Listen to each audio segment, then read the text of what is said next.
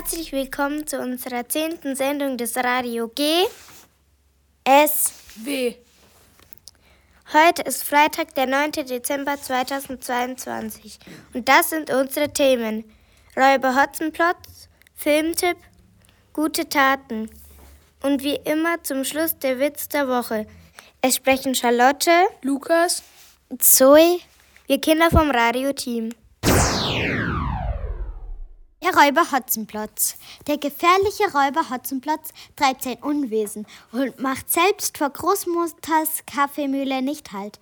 Wachtmeister Dimpfelmoser will dem niederträchtigen Dieb das Handwerk legen. Doch Kasperl und Seppel geht das entschieden zu langsam. Auf eigene Faust machen sie sich mit einem, einem ausgefuchsten Plan auf dem Weg, die Räuberhöhle zu finden. Doch die tolle List geht schief. Die beiden werden gefangen genommen und voreinander getrennt. Wie gut, dass Kasper und Seppel zuvor die Mützen und den Hut getauscht haben. Das lustige Verwirrspiel begann und am Ende ging alles gut aus.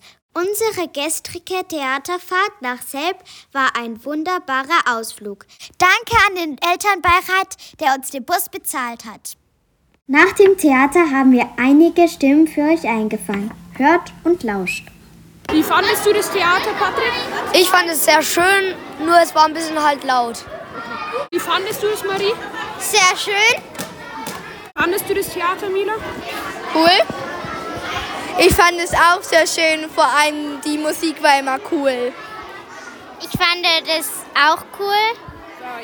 Es hat uns sehr toll gefallen, weil es so witzig und schön war. Mir hat es sehr gut gefallen, wo der Räuber Hotzenplotz zu einem Vogel geworden ist.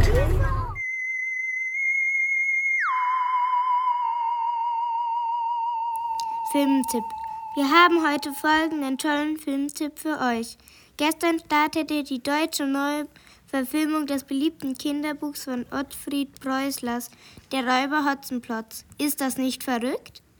Gestern waren wir noch im Theater in Selb und schon ist die Geschichte auch noch im Kino zu sehen. Vielleicht habt ihr Lust bekommen und fragt eure Eltern, ob sie mit euch diesen Film im Kino ansehen. Viel Spaß dabei! Gute Taten. In dieser Woche haben wir folgende nachhaltigen Tipp für dich. Verzichte auf Geschenkpapier. Geschenkpapier ist meistens kein normales Papier, das recy recycelt werden kann, sondern es ist beschichtet und somit muss es über die Restmülltonne entsorgt werden.